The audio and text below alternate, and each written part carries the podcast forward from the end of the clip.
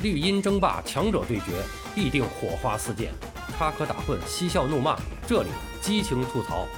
欢迎来到巴多的有声世界，咱们一起聊个球。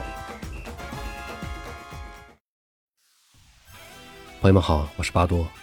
凌晨两点，二零二二年世界杯亚洲区预选赛最终阶段 B 组，中国队和澳大利亚队的比赛在卡塔尔多哈的哈利法国际体育场进行。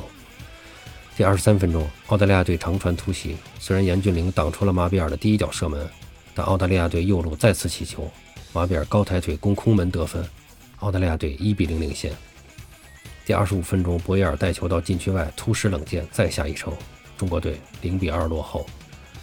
下半场比赛进行到全场第六十九分钟，又是马比尔禁区左路推射被严俊凌扑出，刚刚替补出场的杜克补射得分，最终中国队零比三。负于澳大利亚队。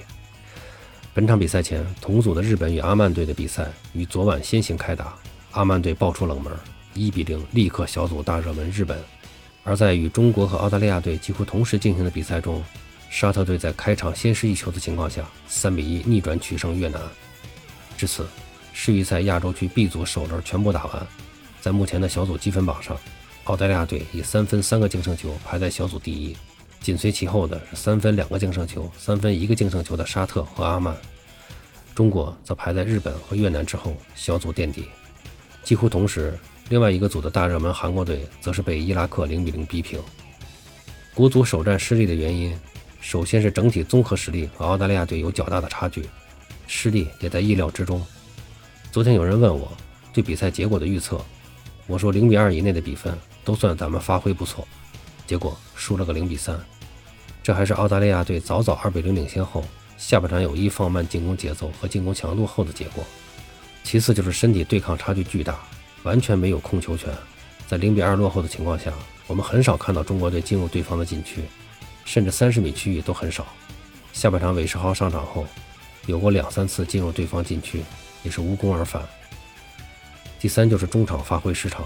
先发的四人在下半场开场不久就被换下三人，但两套中场都没有真正发挥出中场的作用，全场没有组织出任何有效的进攻，两个前锋基本上是断了线的风筝，得不到任何的支援。总结失利的原因，我没有提到防守的问题，因为国足的防守问题我之前已经说过很多次了。